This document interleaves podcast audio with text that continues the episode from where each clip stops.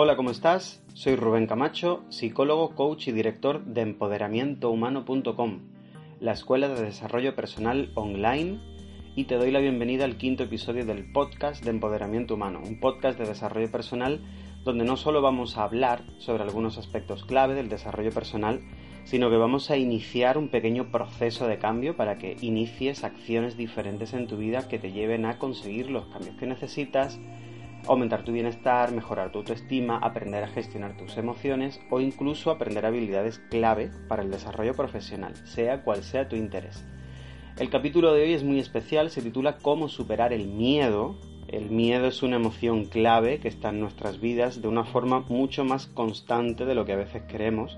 Se habla mucho del miedo, pero mucho de lo que se dice del miedo es son mitos realmente.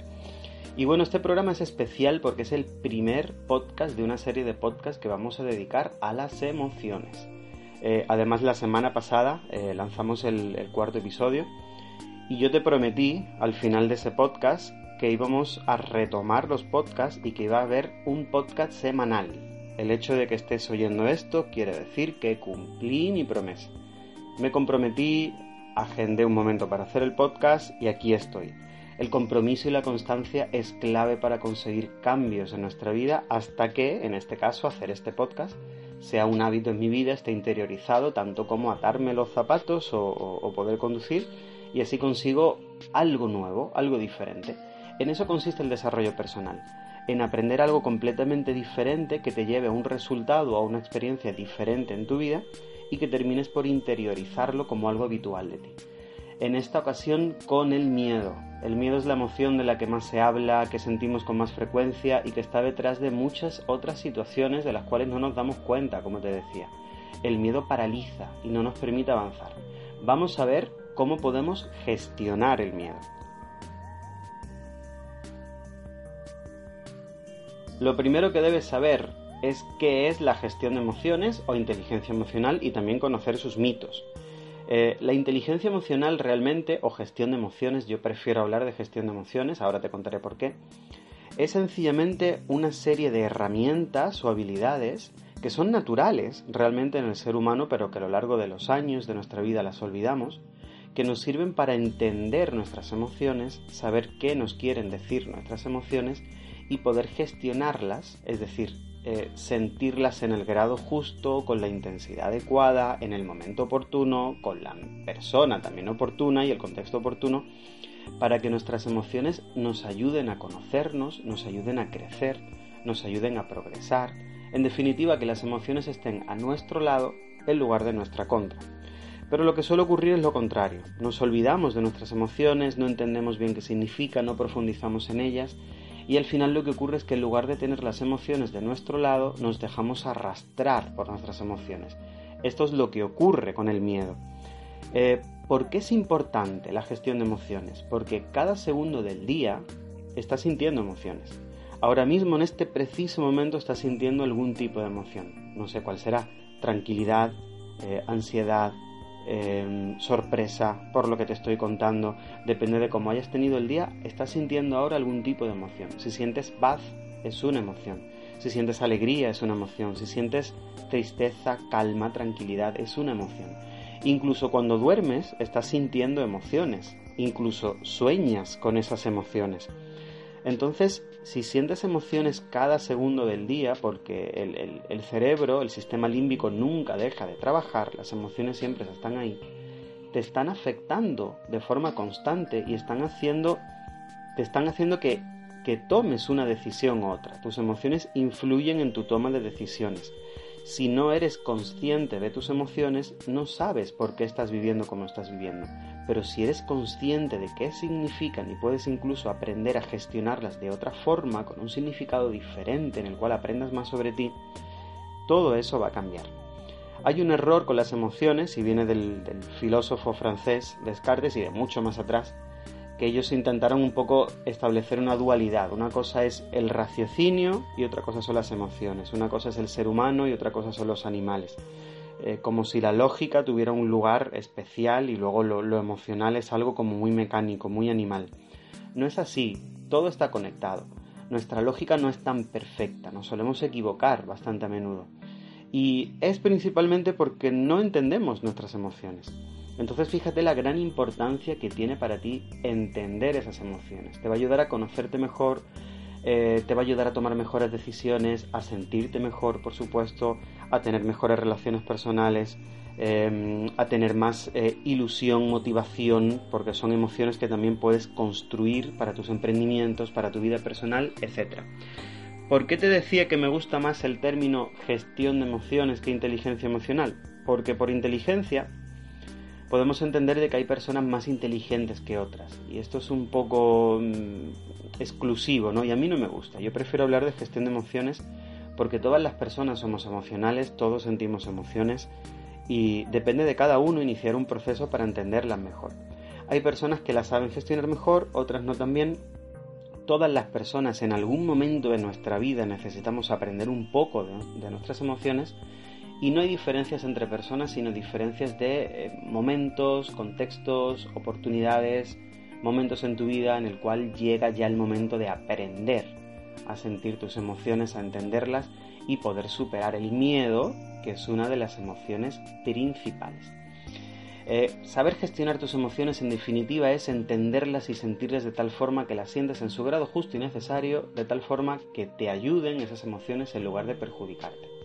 Con las emociones no hay ningún problema, sino con tu forma de entenderlas. ¿Qué pasa si no las entiendes? Que te dominan. ¿Qué pasa si las entiendes y gestionas? Que te ayudan a conocerte, a tomar mejores decisiones, a entablar mejores relaciones, etc. Algo importante, las emociones no se controlan. Huye de quien te diga que tienes que controlar tus emociones. Las emociones no se deben controlar. Si pones tu ira, por ejemplo, en una olla a presión como si fuese agua, al final explota. Las emociones son para entenderlas. No se trata de controlar, sino de aprender a gestionar. Ahora sí, vamos con la emoción que más conquista nuestras vidas y no solo porque veamos películas de miedo. Se trata de la emoción probablemente la más importante en nuestra día a día junto con el amor y el afecto, que es el miedo.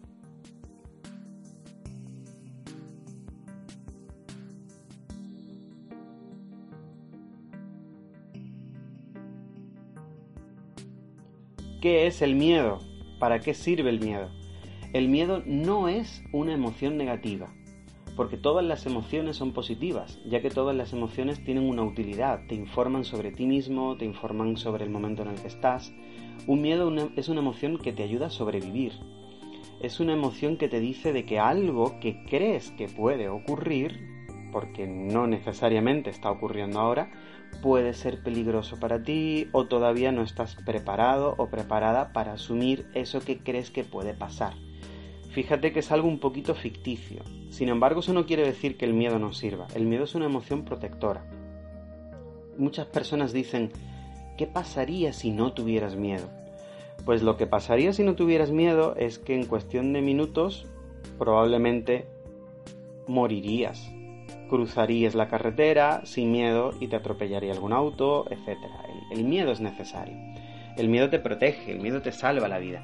Pero es algo muy diferente tener miedo de un coche que efectivamente te puede matar o tener miedo de muchísimas situaciones en tu vida que realmente no son peligrosas de una forma real, sino según tu forma de entender que es un peligro. Eh, puede ser hablar en público, puede ser iniciar un proyecto, puede ser tener miedo al rechazo, puede ser tener miedo a la soledad, motivo por el cual tenemos ansiedad por estar con algunas personas o con la pareja, puede ser miedo a, a, sentir que no servimos lo suficiente, motivo por el cual no intentamos lo que realmente queremos conseguir, puede ser miedo a estar solos, como te decía, miedo a no tener mm, capacidades, pueden ser muchos miedos, pero al final esos miedos no quiero decir que sean reales, son miedos que te están paralizando y te están paralizando porque no son miedos que estemos gestionando bien. Un miedo, por ejemplo, ¿es algo realmente sobre algo peligroso o cómo tú interpretas que lo es? ¿Es un miedo que te avisa sobre un peligro o nace porque crees que no eres capaz? Hay dos tipos de miedos, como te decía, absolutos y relativos. Los miedos absolutos son los miedos que te avisan sobre peligros reales. Un coche, un examen, eh, un algo que va a suceder en tu vida completamente nuevo y para lo cual tienes un poquito de, de, miedo, de no sabes qué es lo que va a ocurrir, de expectación, de inseguridad. Y un miedo relativo es el que te informa en realidad sobre lo que crees sobre ti y no sobre la situación. Este miedo es el que tienes que aprender a entender y gestionar, porque no podemos poner un número exacto, pero te aseguro que la inmensa mayoría de nuestros miedos no son absolutos, son relativos. Y si no los entendemos, al final dominan nuestra vida. Vamos a ver cómo superar el miedo.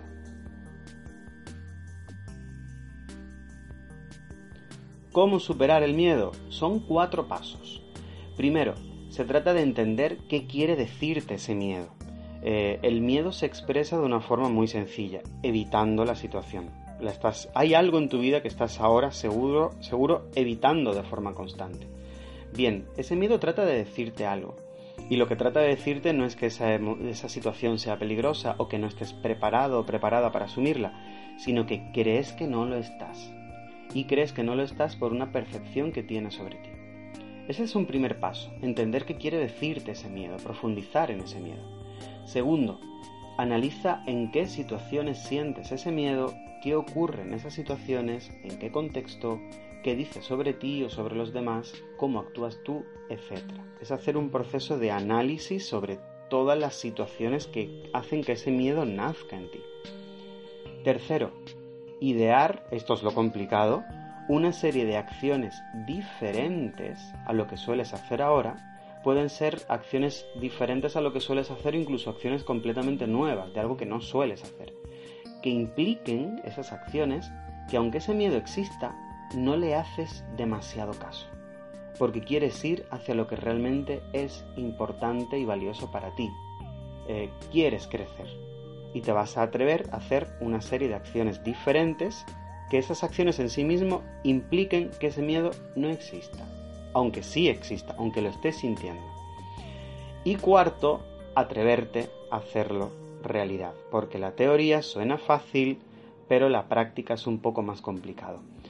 Todas las emociones están relacionadas. Tu ira está relacionada con tus miedos, la culpa también está relacionada con tus miedos. Eh, estos cuatro pasos que te he contado suenan fácil en el papel, como te decía, pero es difícil hacerlo. Para eso existe la compañía profesional en un camino de aprendizaje a la hora de entender tus emociones, aprender a, expresarlas y a gestionarlas de una forma diferente. Te voy a hacer una propuesta. Eh, entra ahora en empoderamientohumano.com y ahí puedes ver una opción que se llama Emocionate Regístrate gratis en Emocionate. Es un programa de gestión de emociones totalmente gratuito donde pones tu nombre, pones tu email, te registras y te llega inmediatamente al correo y ahí puedes iniciar ese proceso gratuito, como te digo, de gestión de emociones para comenzar a dar los primeros, los primeros pasos con mi compañía. Vas a recibir un vídeo, un audio, un ebook, una serie de eh, herramientas y de acompañamiento para que poco a poco lo vayas consiguiendo porque el problema con el miedo, ya lo sabes, no es tanto lo que hacia lo que tienes miedo, es tener miedo al miedo. Es mucho más difícil atreverte a dar los primeros pasos que a dar todos los pasos que vienen después. Por eso existe este programa, Emocionate, porque es una compañía fuerte para que puedas dar esos primeros pasos sin problemas y luego los demás vienen solos y mucho más fáciles. En el próximo podcast vamos a seguir con emociones. Vamos a ir esta vez con la ira. Vamos a descubrir que la ira en realidad es una forma de miedo activo. Pero bueno, eso te lo cuento en el próximo podcast. Si eres una persona o conoces a alguna persona que suele tener problemas con eso, con el enojo, se enfada demasiado, con demasiada intensidad, durante demasiado tiempo, en demasiadas situaciones, o incluso si el enfado le dura especialmente horas, días o incluso se transforma en rencor o en orgullo, le dura demasiado tiempo, eh, el sexto episodio del podcast ya será ideal para esa persona. También te cuento que estoy preparando un mini curso de entrenamiento gratuito sobre gestión de emociones en YouTube, que va a estar en abierto. Y bueno, y, también tienes, tienes disponible Emocionate en empoderamientohumano.com. Eh, comienza a dar los pasos, no tengas miedo a dar los pasos o si los tienes, como te dije, no le hagas demasiado caso. Ha sido un placer, como te dije al principio, soy Rubén Camacho, psicólogo, coach y director de empoderamientohumano.com, escuela de desarrollo personal online para poder llegar a cualquier tipo de persona y acompañar a personas en procesos desde casa y con libertad de horarios para conseguir los cambios no solo que necesitas en tu vida, sino que te mereces. Ten un día estupendo, que estés genial y vamos a por ello.